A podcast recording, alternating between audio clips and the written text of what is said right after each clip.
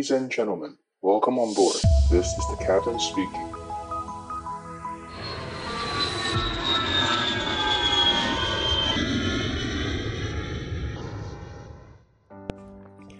Hello，大家好，我是可乐教官。今天的录音时间是五呃六月六月三号啊，又过了一个月哦。这几天太忙了，所以日期都有点有点 confuse。呃，录音的时间是六月三号，然后。那现在是三号的早上凌晨，呃，现在这边是五点半，台湾的话是六点半。那呃，刚刚飞完模拟机，然后我们都大家都我们飞行都说那个模拟机是那个嘛，有人说是就是蒸饭箱啊，便当啊、呃，不是蒸锅，还有人说是恐怖箱。那我觉得两个形容都还蛮贴切的。我已经把照片。我们这次飞的是一台全新的模拟机，我把照片放在我们的那个 Line 的社群，所以如果有听众想要看一下模拟机长什么样子的话，可以到 Line 上面，然后搜寻机场广播，那就可以看到我们的社群。那呃，就我们今刚刚飞的话，是从二号的晚上十一点，十一点半了，十一点半飞到三号的凌晨三点半啊，只要是模拟机的课程，就是。四个小时一次，好，那细节我等下再讲。那首先先呃祝大家端午节快乐啊！那记得粽子不要吃太多啊，粽子是不好消化，而且热量超高哦。前几天我跟几个飞行员教官去，就是因为我们在东南亚嘛，就没有没有粽子可以吃。后来就有个教官提议说，哎，我们可以去一家台湾老板开的店。然后我们就去，然后就每个人就忍不住吃了三个粽子，所以我们四个人每个人都吃三个粽子。然后吃完之后，大家说：“靠，后悔了，因为第三个粽子就是直接硬把它推到肚子里面去的。”那就就偶尔放纵一次吧，就当做是解相思之愁嘛，放纵一下是无所谓。那第二天就赶快再多运动一下。好了，那就希望大家端午节平平安安，然后可以享受这个呃放假。那我会建议就是说。嗯，虽然说现在疫情看起来就是八万、六万到九万之间浮动嘛，那大家应该都周边应该都很多人确诊，我周边也蛮多人确诊，而且我周边确诊的人，我听到有去就是去做就是 PCR 确诊有去排队的人不多，因为那个大家知道那个系统难用嘛，那个线上系统不好用，然后还有就是你要去医院的话也麻烦，都已经生病了。那就我周遭很多人都，我都看到他们都是直接就是自己在家里面，然后看到两条线之后呢，然后就自己在家里面默默的就在家里休养这样子。那我觉得这样也也 OK 啦，我自己本身也是比较赞成这样子。我觉得就是因为我们的长长久来说是要与病毒共存嘛。那你就想象你得到的是一个长病毒或者是一个感冒，你嗯。你不一定会一定要去看医生，就是说，如果你今天是自己都有准备好那些呃相对应的措施啊，比如说我之前常倡导的嘛，你要买好血氧机，然后呢退烧药，然后嗯，甚至比如说像那个温度计啊这些东西，你都全部都买好了。那你如果在家里面你自己 monitor 自己的这些症状，那如果都蛮 OK 的话，其实你不一定要。一定要去确诊啊，不一定一定要去那个，呃，给医生确诊。那如果当然另另当别，就是如果你有你有那个保险需求是另当别论了。然后，所以说大家就是我是认为我还是建议就大家就可以就是自由生活，然后就是嗯，怎么讲，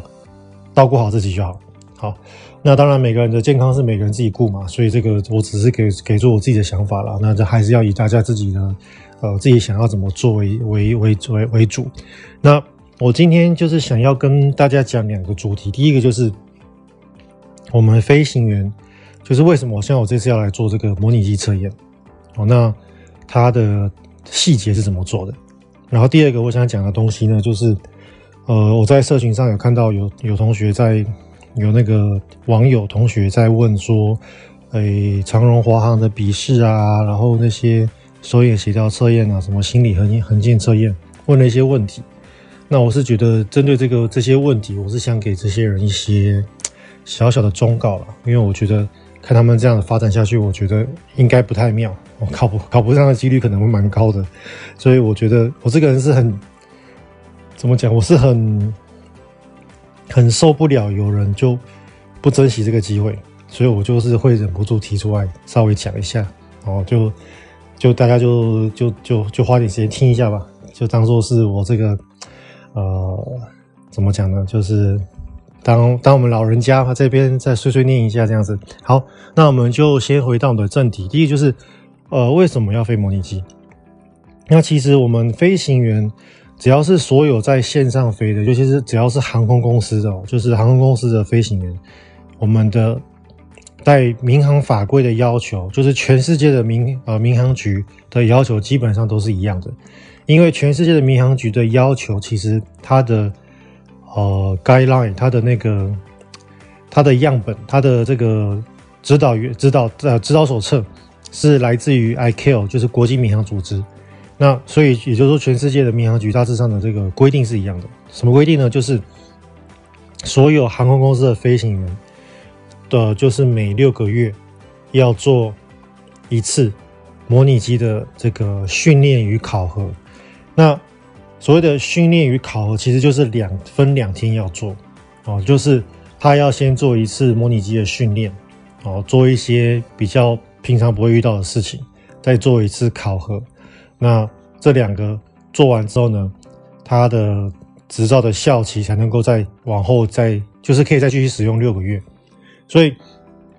所以基本上我们呃，就是飞行员来说，就是我们把这个六个月一次的这个啊，当做是有点像是我们女生每个月的那个会每个月会来一次那种感觉是一样的，就是他永远都会固定时间来报到。那呃。细节是这样子哦，就是我们飞行员在飞呃模拟机，我们每六月要做一次嘛，所以像我自己的话，我上一次做是十一月底做，好，那大家知道十一月底的往后加，那就是呃五月五月底要要做嘛，那所以我就是这个时候来做，那我在做之前，我就等于是不能够再啊、呃、再直飞这样子，那呃。那他他的这个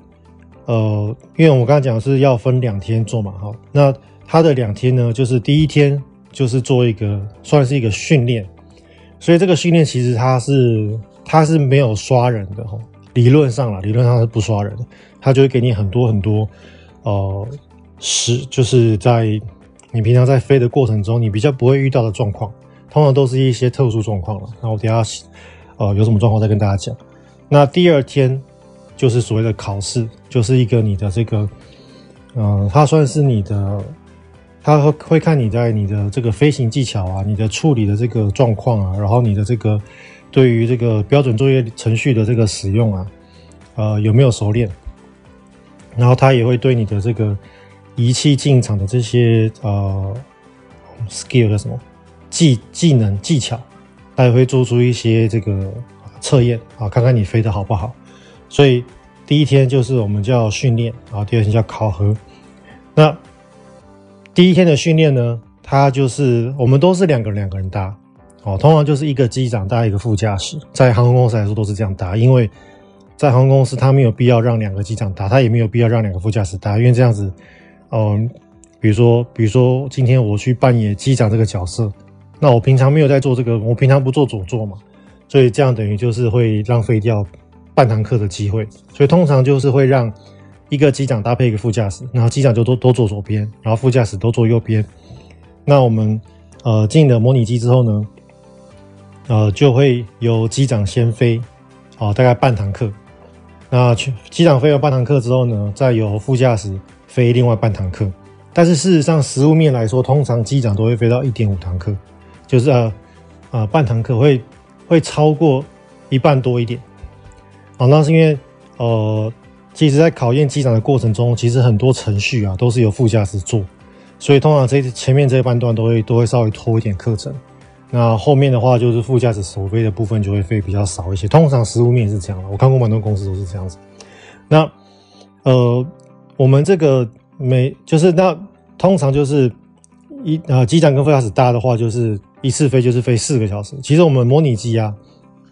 飞行员每一次去飞模拟机，基本上就是飞四小时。那所谓飞四小时，并不是说，并不是说我一个人从头干到尾干干四小时，或者是说机长一个人从头干到尾干四小时，不是，是机长先飞半小呃一半，就是两小时，然后我们会去喝个咖啡，休息一下，上个厕所，然后聊聊天，让那个精神缓过来一下，然后可能十分钟之后再会重新进到模拟机，然后会再由右座的副驾驶，然后再飞半小时。那我刚刚讲过，通常副驾驶会客场会被迟到一点点。所以机长会通常会多飞一点点，啊，这很正常，因为在这也是还有一个原因，就是因为我们通常模拟机你进到模拟机的时候，模拟机是飞机还没发动嘛，所以你飞机还没发动，然后你还要模拟一些啊程序，然后要把飞机的引擎打起来，然后还要他还要帮你把飞机，我们那个考官啊，就是后面那个教官，他都会把模拟机平移，啊，比如说你本来还在呃 gate。然后你后推完之后，引擎发动完之后，他知道你程序没问题，他就会直接把你平移到跑道上面去。所以中间这段会省略。那平移到跑道之后，你还要做起呃起飞前的准程序准备嘛？所以这个也会迟到时间。所以通常前半段比较久的原因，还有一个原因是这样子。好，那所以我们四个小时就这样飞完。像我刚刚就是从嗯半夜十一点半飞到凌晨三点半嘛。那有些人想说，哎，教官，说你们你们怎么不飞白天啊？怎么不飞晚上傍晚的时间比较好？那原因是因为模拟机，呃，它的成本很贵，一台新的模拟机大概就是真飞机的成十分之一的价格左右，所以呃，模拟机很贵。那呃，模拟机它，因为大家知道模拟机它是要它里面有很多呃。电脑啊，然后液压呃液压系统，不过现在很少液压，现在可能都是用电动马达。那电动马达、电脑、灯这些东西都会发热嘛，所以模拟机的这个大棚子里面啊，它会装在一个大建筑物里面。它这个大建筑物大大棚子里面呢，呃，冷气就要开很冷。那冷气既然开很冷，它就是二十四小时恒温的。所以这个模拟机啊，因为它很贵，然后它又是要二十四小时恒温，所以它如果不二十四小时一直 run 的话，会很难赚钱。会不赚钱，所以基本上模拟机跟真飞机一样，我们尽量就是让它二十四小时能够 run，它的利用率能够越高越好。通常一架飞机如果可以用到，比如说十八小时、十五小时以上啊，都算是蛮赚钱。好，那模拟机也是一样意思。所以我们那而且我们公司都是跟啊、呃、外面的公司租模拟机嘛，我们自己公司呃没有买模拟机啊，因为我们的飞机不够多，所以不需要买模拟机。那那既然我们是跟外面租的，所以我们就等于是会通常都会使用到别人模拟机公司剩余的时间才会租给我们哦。那大致上是这样，所以我们就很多都是半夜时段，很正常。那呃，那这个我们这个每半年一次的考核，大家不要觉得说好像很难，其实说难的话是一定会有压力啦，因为我们这个工作其实就是这半年的这一次压力是最大的。平常在飞的时候，是你每天上班下班是没有什么压力的哦，因为都是正常飞行嘛。那就是这个恐怖箱哦，这个大便当盒的压力是最大。那但是这个压力大，并不是说你对于未知，就是你对于未来不了解。其实我们都知道考试科目哦，这个其实是航空公司惯的惯例，就是它会在哦，像我们公司是会每半年 announce 一次，我们公司就是飞，我们公司是飞。分半年半年，所以我们公司会每半年 announce 说，好，这一季这半年的考试科目是这个东西，哦，所以像我可能在两个月前我就知道了，我们考试科目就是像我们这一次的，我刚刚做完的这个就是做火山遇到了火山爆发，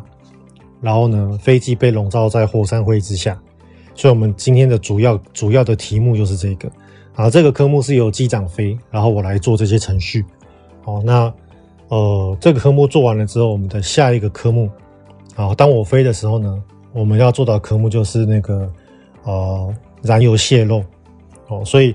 哦，我们公司很早就已经把所有的科目就告诉所有的飞行员。那通常我们的准备模式是这样子啊，哦，在比较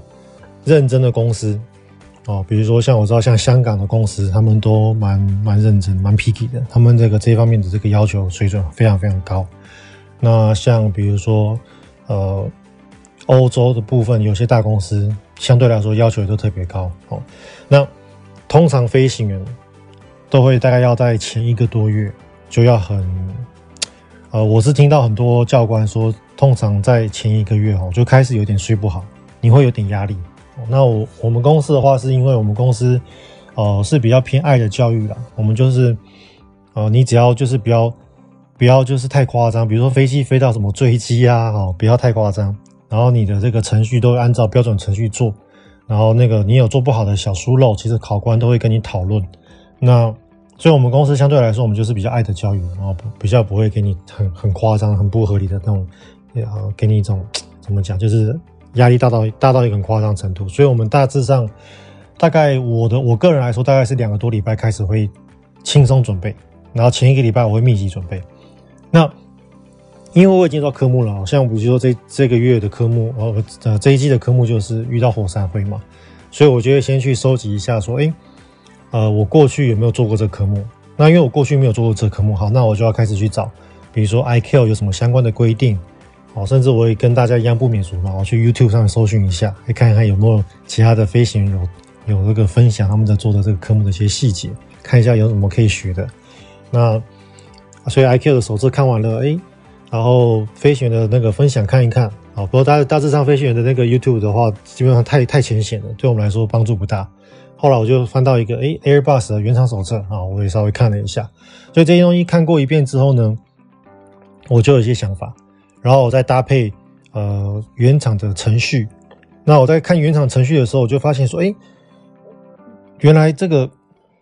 就是你如果单纯看程序，其其实不难。但是后来我去问了。因为我不是我们这半年的第一个考的嘛，那我就问了前面的，大家我们都都有考古题嘛，大家知道就是说，如果考试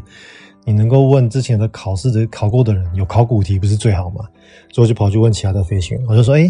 教官教官，你们的你刚飞完嘛？那你看你刚你考了什么东西？你实际上你这个火山爆发你是怎么飞的？然后他就跟我讲了一个很 shock，我前没有想过的东西，就是他就说他们遇到了，就是那个因为火山火山灰嘛。那火山灰塞住了那个 pitot tube 皮托管，所以呢空速不准确，然后呢空速不准确之后呢，又造成了双引擎失效，所以他们就是连续就是很乱，然后这边就噼噼啪，然后就被干到爆掉这样子，就是，呃我是问副驾驶，他就说他机长被干到爆，那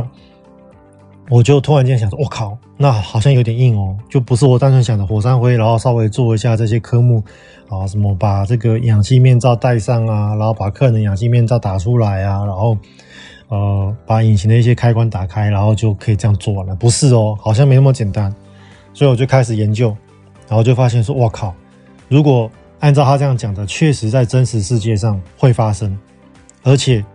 如果这三个东西连续来，就是遇到火山灰的这个我们叫查核表嘛，检查表，然后呢，突然间你要跳到这个。空速表不正确的检查表，突然间你要套双引擎失效检查表，那三个东西混在一起你要怎么做？所以我当下就觉得哇靠，好像有点困难，然后就开始研究。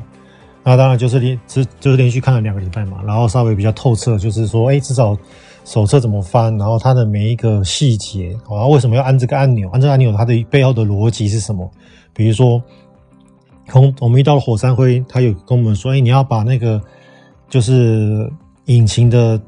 除冰打开，你要把翅膀的除冰打开，然后你要把这个座舱的这个呃座舱的这个这个空调哦，我们就像我们我们开这个冷气嘛，我们汽车冷气或加点气不是有大风中的，就是有风速有大的有中的有小的嘛？那我们飞机是三段，那它要把它开到最大，那为什么要这样做？好，那手册上就会跟你讲它的逻逻辑是什么。那比如说，他说如果你这架飞机在你的那个你的这个 cargo，你的那个，呃，你的那个货舱，你有这个通气阀的话，你要把它关起来。哦，那为什么你要把它关起来？因为你不关起来，那个火山的那个味道吹进了货舱之后，你就会造成火警的警报。那这个就是我念书念过，好，所以我就知道这个背后的逻辑是什么。像我今天在刚刚在飞的时候，我们就遇到了火山灰嘛，然后我才在前头，我才在才在做前两个程序。马上就出现了那个，就是我们的 cargo 叫什么？嗯，货舱的火警警报。那因为我之前已经念过书了嘛，所以我知道这个火警警报是假的，是因为火山灰。所以我就先把这个阀门关掉，然后我就先说，哦，这个是因为火山灰，所以我们先呃 disregard，我们先暂时忽略它。然后我就把这个警报按掉，然后把阀门先关起来。其实。我的程序还没有做到那边，但是因为我不把它关起来，它会越来越严重，所以我就先把它关起来。那关起来之后，我再开始回到我的程呃程序，再一步一步做下去，然后把它做完这样子。那这就这就是你有准备科目跟你不没有准备科目的呃差异性。因为火警警报它是红色的警告，它会出，它会比其他的警告更早出现哦，所以它会，它其实是一个我们讲它是一个虚啊、它是一个呃假警报，它不是一个真的啊、不是一个真的失火，所以这就是一些很多细节，你必须要念了书，然后你要融会贯通之后，你才能够呃真的去了解你在做的科目的这个用意是什么，那。所以，我们今天就这样把它飞完了。我们就刚刚飞了四个小时。那其实这四个小时它，它不是算你的这个 check ride，它不是你的这个考试。我们这个其实是它是一个 training 哦，它是一个复习。那所以，当然大致上是这样做。那那我从这边我要带到一个东西，就是说哦，其实我们航空公司的飞行员啊，考试很少有就是会哦。都不知道考什么东西，或者都不知道怎么考，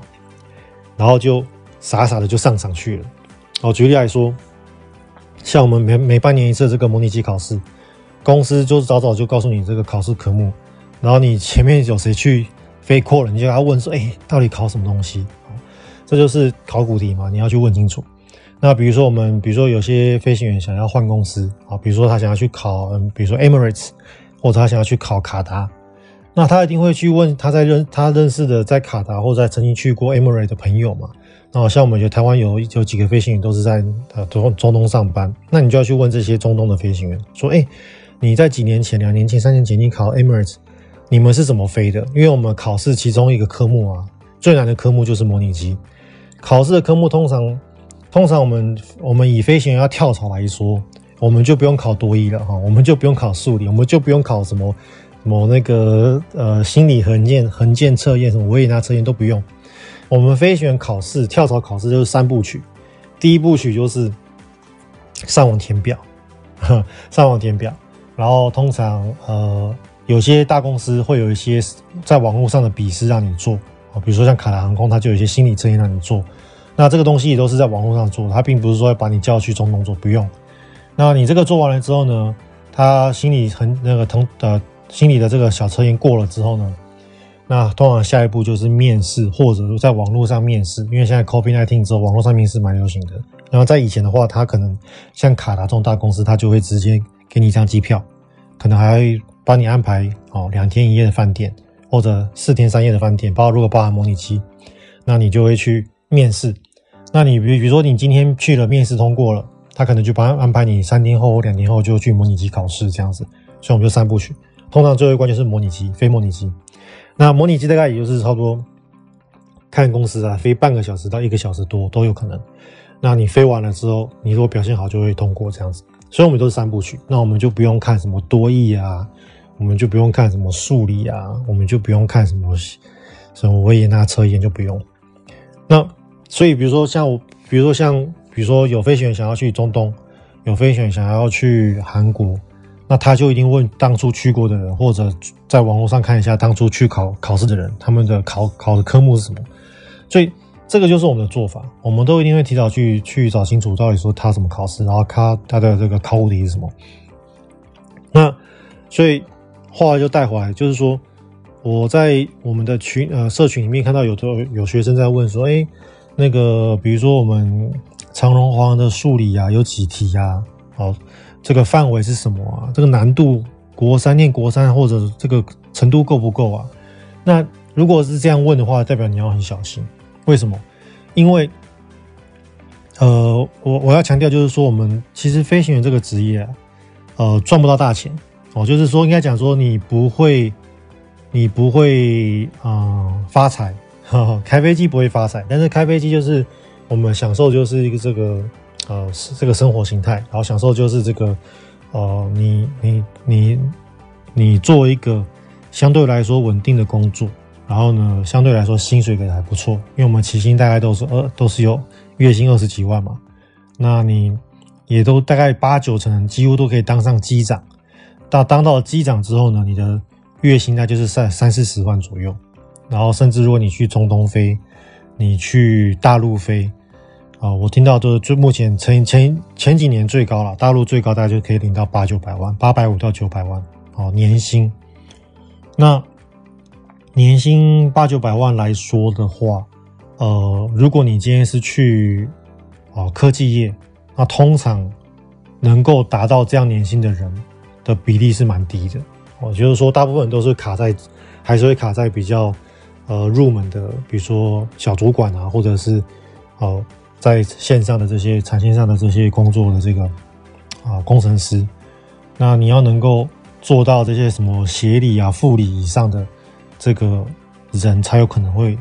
有可能八九百万年薪嘛，哦，可能一千五百万年薪。可是这种人真的很少，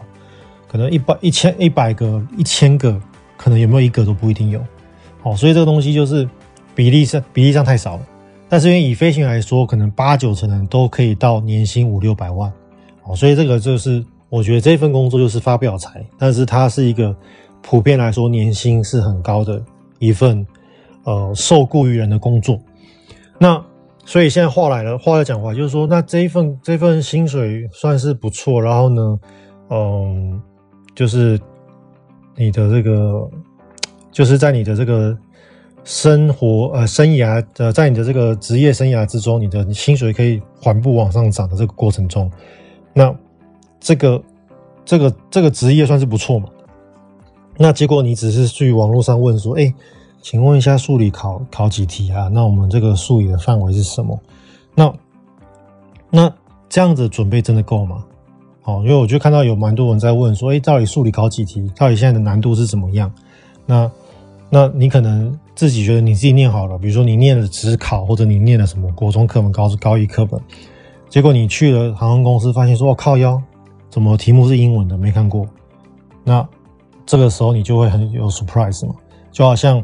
我当时如果我只看了这个手册，看到这个 volcano ash，看到这个火山爆发，然后我就把这火山爆发程序看完了，我就去跳升模拟机，结果我遇到了什么时时速表有问题，又遇到了双引擎失效。然后最后我们是没有时速表的情况之下把飞机降落成功。那如果我都没有准备的话，我就会我就会吓到破胆，然后我就会想我就会剉赛，然后他说靠，这怎么飞，对不对？但是因为我有我有准备了，虽然说遇到了还是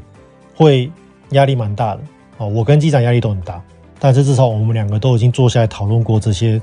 啊，我们都已经预演过了啊，因为我们在上个礼拜过来飞模拟机之前，我们就已经聚在一起预演过。哦，因为我们都已经知道跟谁配对了，所以我们就一起预演，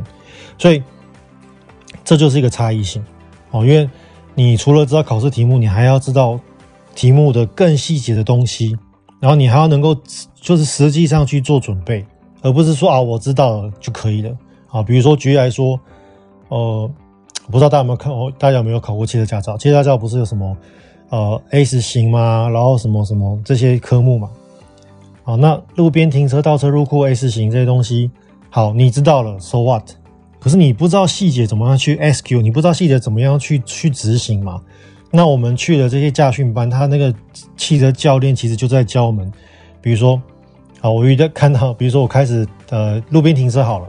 那他就告诉你说，哎，你看到这根柱子，然后你再向右打两圈，然后你。你到哪个地方压到哪条线之后呢？再向左打到底，然后再进来，然后怎么样？怎么样？怎么样？对不对？所以你这个怎么样去 SQ？怎么样去去去考这个科目？其实是你需要知道细节跟准备的方式。好，这个就是我一直强调，就是说你只知道你考试的科目考什么东西，其实对你来说加分不大。哦，那。我觉得我们当年啊，哦，就是在我们早期当年，超过十年前，我们考长荣华航其实是很简单的。我们当年是真的是比较简单。我们对于长荣华航在当年的对于英文的要求比较低。然后呢，当年我们的数理，嗯，只要是理工科裸考通过的几率是蛮高的。哦，那现在的相对来说就低很多。哦，那原因也是因为。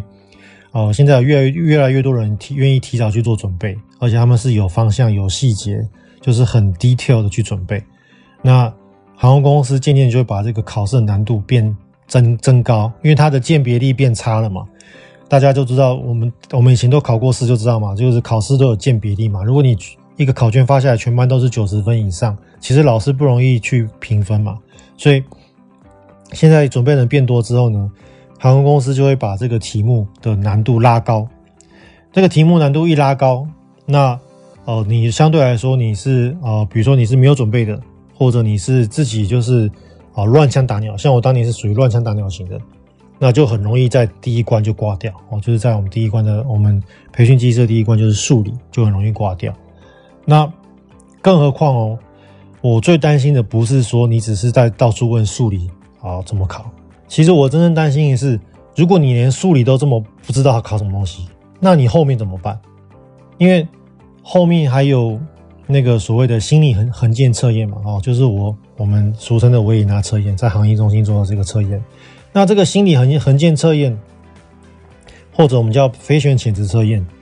你如果只是知道它的项目，比如说你知道还有利披萨哦，立披萨也是我们给它取的名字嘛。哦，你知道有利披萨，你知道有个圈圈，然后跳灯转来转去，你知道有这个踩地鼠啊，踩地鼠也是我们给它的那个 nickname 啊，这些名字都是我们给它的。那，那你。你知道考试科目，就像我刚刚讲，你知道有考一次型，你知道考路边停车，你知道考倒倒车入库，So what？你你不知道你的，你不知道怎么去练习嘛？所以，呃，我是觉得说，像如果你连呃笔试都在问，你要特别小心。你应该后面的几关，就算你笔试过了，后面几关通常很难过哦，通常很难过。为什么？因为呃，那个维也纳测验所谓的心理横剑。哦，这个东西很吃你的这个练习的这个次数跟这个说你的这个肌肉的这个协调性。那后面的那个，嗯，面试我觉得还可以。面试的话，我觉得呃自己练是呃稍微还可以。哦，那如果像长龙的话，诶，它的模拟机哦，长龙这这几年的模拟机越来越难。哦，长龙这几年对于飞那个培训机师要求越来越高了。其实基本上快跟那个国泰一样。其实这是一个。这是一个趋势啊，因为国泰航空他们的现在的招收培训机师的那个程度也都很高。像国泰航空这几年招募的培训机师，很多人大概八成以上吧，都有飞行经验，可能都有一张 PBL 执照之类的哦。所以，呃，国泰航空他们对于培训机师要求是非常高。然后现在长荣也渐渐朝向这方面去前进。那我知道现在长荣考进长荣的这些呃长荣的培训机师，我知道没有就是。没有做任何的大量的练习哦，就是你就是凭裸考，然后凭自己的那个你的这个你的运气考上的人，现在的几率是已经非常非常低了哦，真的是非常少。那个模拟机真的是需要有人带着练，然后你那个带你的人要知道考试怎么考，他不是说你在家里玩一玩这个模拟飞行，然后你能够诶把一架七四七落到，比如说落到这个香港机场，或者把七四七落到桃园机场，代表你就通过了，不是，因为它有考试的科目。啊不是说随便飞，那这个东西都需要有懂的人带你做。那甚至像长荣他们现在这几年啊，这两三年，呃，你新生报到的时候，就是你一考上，他就跟你说：“哎，同学，我呃那个你几月几号报到？比如说八月一号报到，那你报到的时候，我们要考 Jeppesen 的这一本书的哪一个哪几章你要去念。”哦，所以长荣已经现在已经进步到这样程度，已经竞争到这样程度。所以，我们如果再拿，呃，十年前那种很很很旧的呃文章，或者在那十年前那种很旧的那种考试的方式，哦，或者比如说你有认识的这个飞行员，他可能是在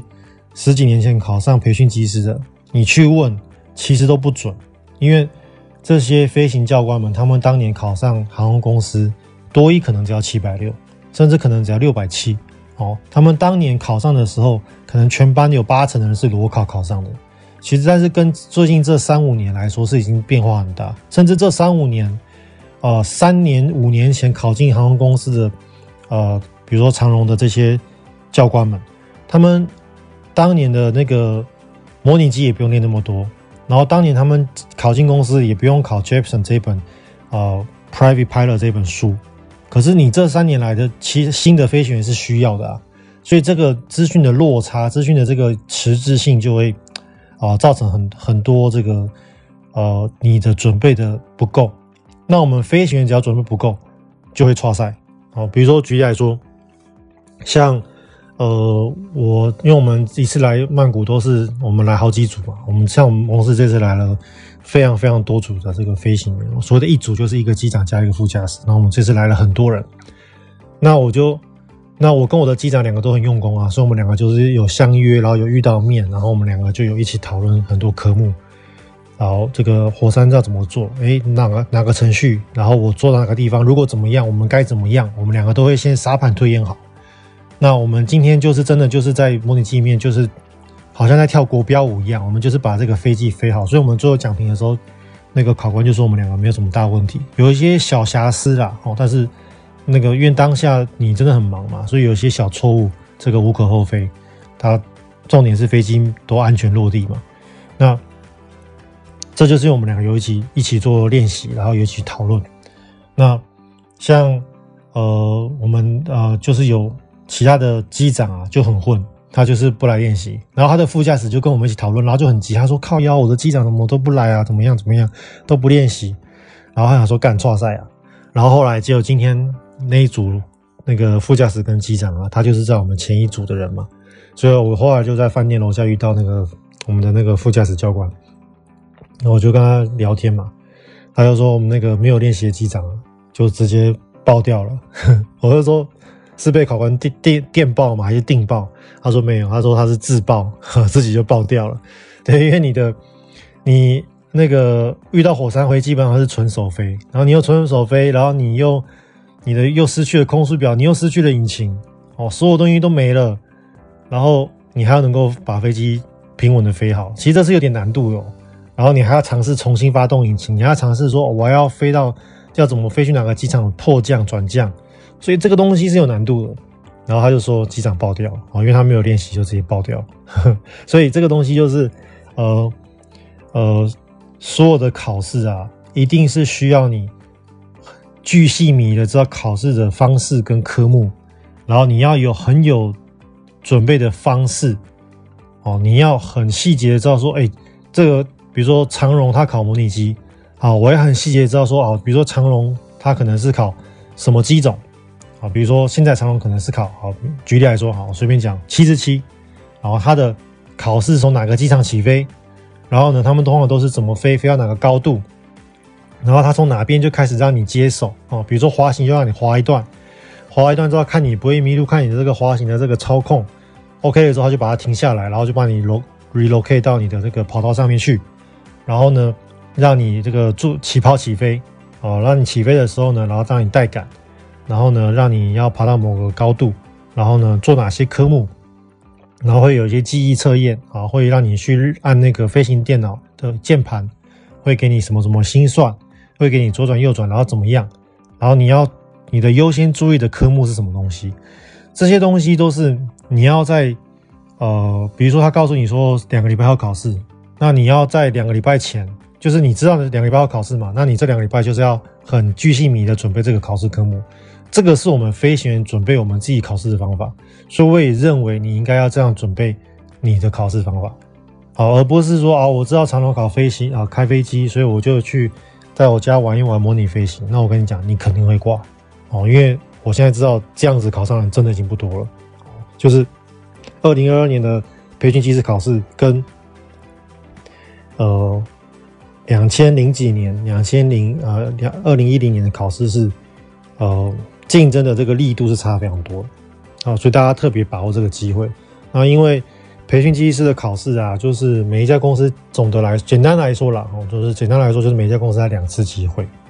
然后大家就是要好好把握。好了，那我就是有感而发啦，借由这个呃，我们看到别别的飞行员啊没有准备，然后果然爆掉，然后就发展到我们这个。我们自己培训机师的准备，那我们希望大家就可以都有机会来跟我们看到这个天上的美景，好，然后可以来享受这个飞行的生活。那我们就下礼拜再见了，拜拜。